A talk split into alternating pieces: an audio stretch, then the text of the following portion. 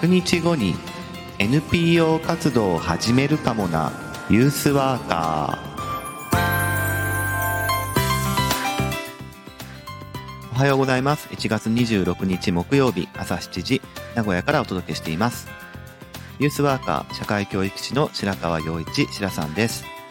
若者の成長や社会参画福祉働くことなどの日常生活全般に関わりながら居場所づくりや地域づくりなどをしたり若者のコミュニティや意思決定を支え彼らが社会の一員になっていく手助けをする仕事をしたりしています、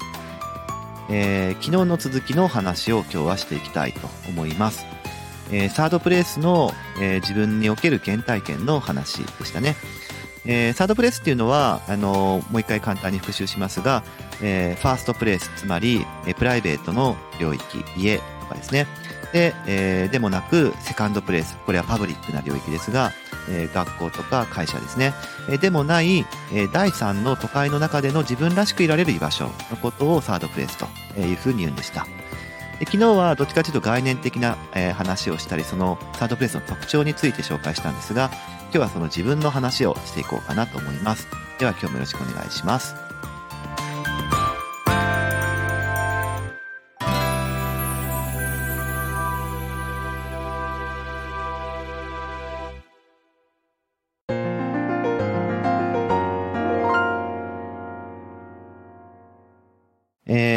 自分自身のサードプレイス体験で一番最初から話すとですね、まあ、高校の時に遡るんですね。で、あの、まあ、高校生の時ね、僕はね、あんまりこう、高校楽しくなかったっていうところがあって、あの、まあ、別にいじめとかね、そういうことにあってたわけでもないんですけど、なんとなくつまらなかった。なんとなく、うん、寂しいというか、なんか物足りなさを感じてたっていうことがあって、っていうのは、あの、まあ、僕札幌出身なんですけども、あの、当時、高校2年生だったかな？えー、の時に、えー、札幌の中心部から、まあ、ある程度札幌の、えー、郊外というか、端っこの方に引っ越しをするんですね。で、まあ、一軒家を建てるということで、えー、中心部の団地住まいから、まあ、郊外というかね、えー、の一軒家に、えっ、と、高校の途中で、えー、引っ越しをするんですよ。で、えー、そうすると、小学校、中学校、そして高校の初めまで、えー、付き合ってた友達っていうところから、まあ、引き剥がされて、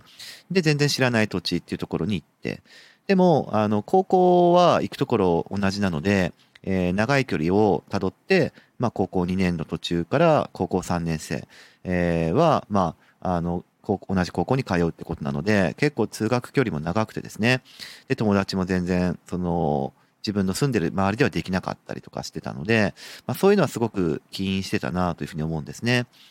で、あんまり勉強もしてませんでしたから、あの、浪人しちゃうんですよね。で、浪人してしまうから、あの、周りの友達とも1年間差がついたりとか、えー、勉強を、えー、受験勉強1年の長くするわけですから、まあ、一人ぼっちだっていう感覚をより深めていくっていうことになっていく。で、大学に入ったんですね。で、教育大学というところに入ったんですが、あの、まあ、大学に入ったら、なんかこう、しっかり、ね、充実した話ができる、そういう友達がね、えー、いっぱいできると思って期待して入っていったんですよ。なんですけど、えー、まあ、そうではないというかね、今思えばそうではないんだなと思ってるんだけど、まあ、当時ね、こう、いろいろ自分の関心に沿った選択をして大学っていうのを選ぶもんだから、え、自分と似た者同士の人が集まるんだろうなというふうに思ってて、それで期待してたんだけど、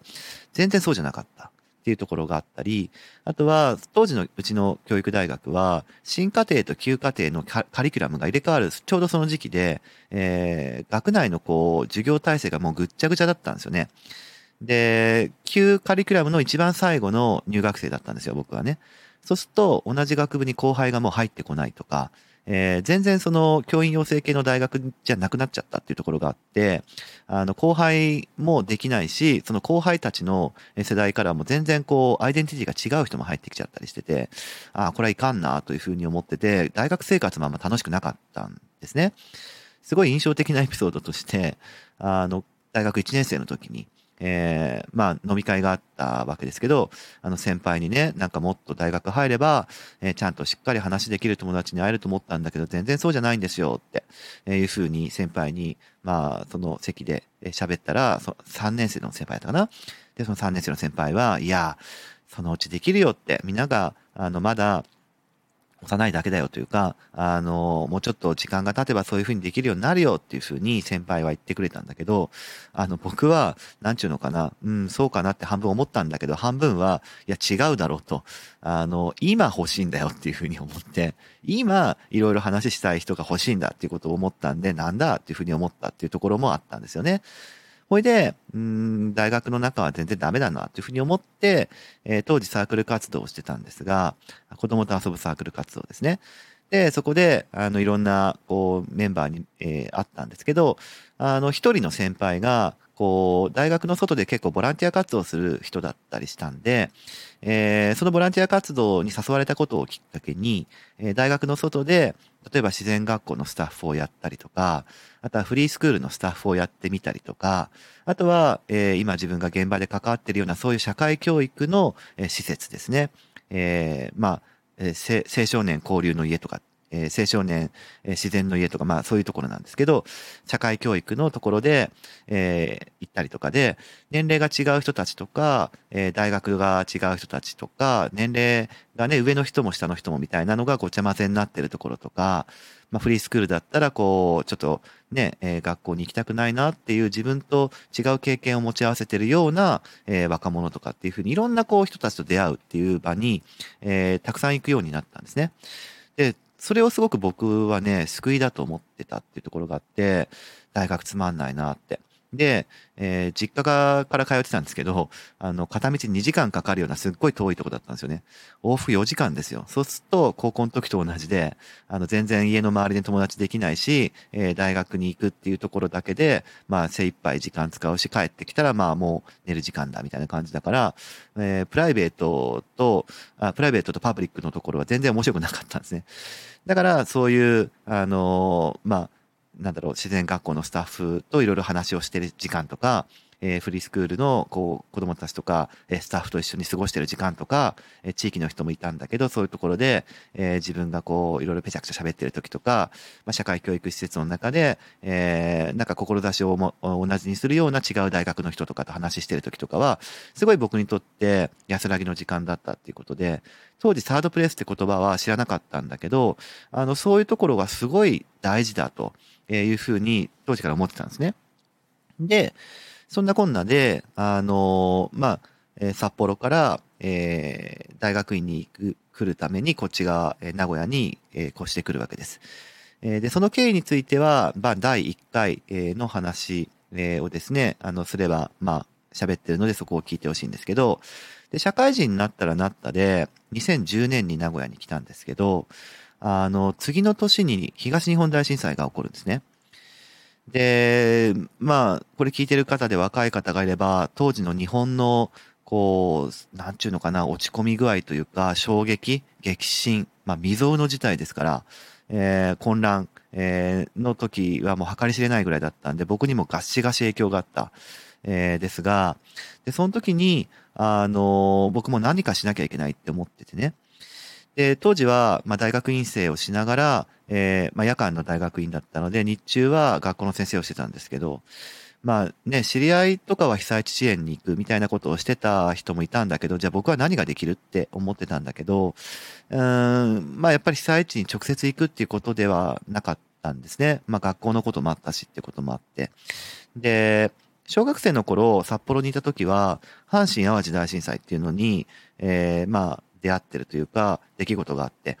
で、その時は小さかったし、えー、北海道からすごく離れた、まあ、ところで、えー、すごいことが起こってるってことが自分が全然何もできるわけないって思ってたっていうとこがあったんだけど、東日本大震災の時は社会人になって、えー、要は地続きで行こうと思えば行けるし、お金も時間も作ろうと思えば行けるかもしれないっていうところがあったから、すごい葛藤したんですよね。何かできることがあるって思ってる時の方がやっぱ葛藤しますよね。っていう中で、えー、自分の選択として名古屋でできることをしようってことを考えて、で、その時に思ったのが、えー、大学の時とかで出会ったそのサードプレイスの考え方だったんですね。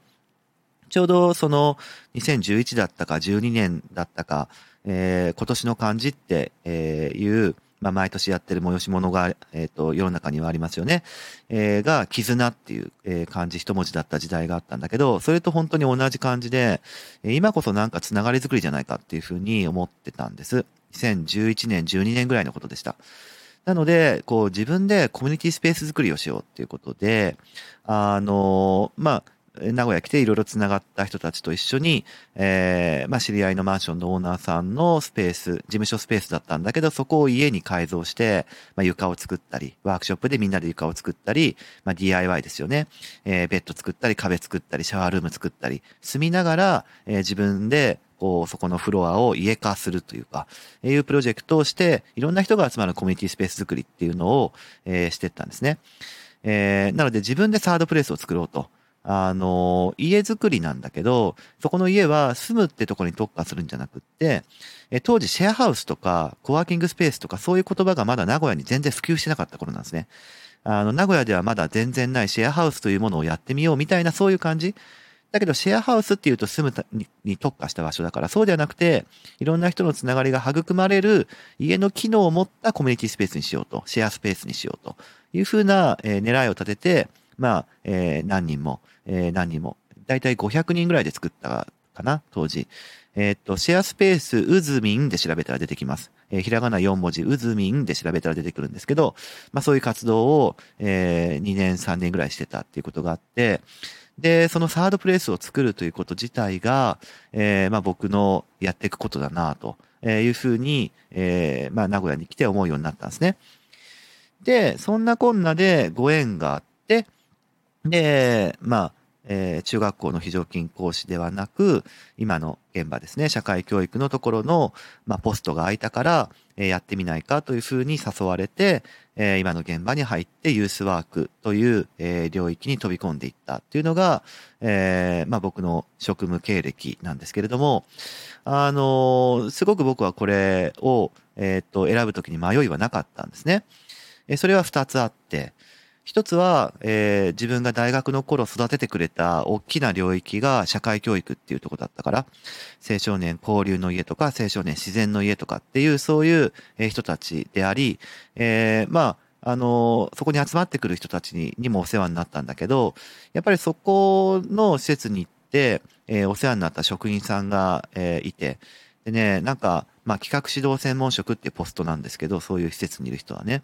あの、まあ、言ってみればユースワーカーですわ。今言えばね。えー、ユースワーカーの人たちっていうのにすごくお世話になったって意識があるから、大学の頃にそういう人たちにお世話になったように、今度は自分が、えー、違う場所だけれども、えー、自分がしてくれたように今度はしようっていうふうに思えたので、ああ、ぜひ行かしてくださいっていうふうに思ったし、あともう一つは、あの、その仕事どうっていうふうに誘われた時に、結局それって若者のサードプレイスを作るっていう仕事だなというふうに、えー、まあ、サードプレイスを作るっていうことにベースがある。えー、居場所作りにベースがある仕事だなっていうふうに、えー、すぐ理解したので、それはあの自分の原体験もそうだし、えー、名古屋に来てコミュニティスペース作りっていうのをした時と、えー、問題意識はとても似てるというか延長しているので、えー、それはもうぜひやりたいというふうに思ったんで、もう1も2もなくやらせてくださいというふうにして、えー、今の現場に入りました。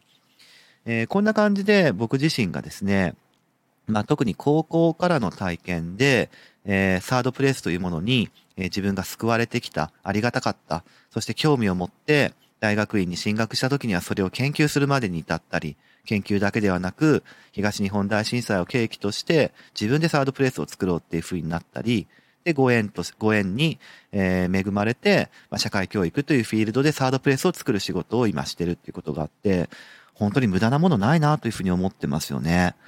えー、とてもご縁を感じているというか、まあ、これが自分のやることなんだろうなというふうに確信を強めているっていうことがあるので、今、一生懸命ユースワークとか、ユースワーカーとしてやっていこうっていう、まあ理由もそこら辺にあります。